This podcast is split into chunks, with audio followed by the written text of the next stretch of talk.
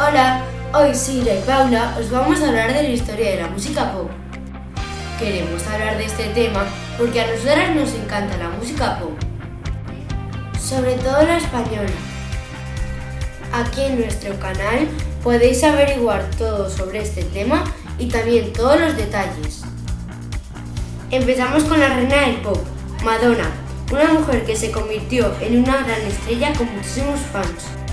Luego también tenemos a la reina del pop española en los últimos años, Aitana Ocaña, una chica que en tan solo 5 años ha conseguido ser una profesional en la música y una estrella.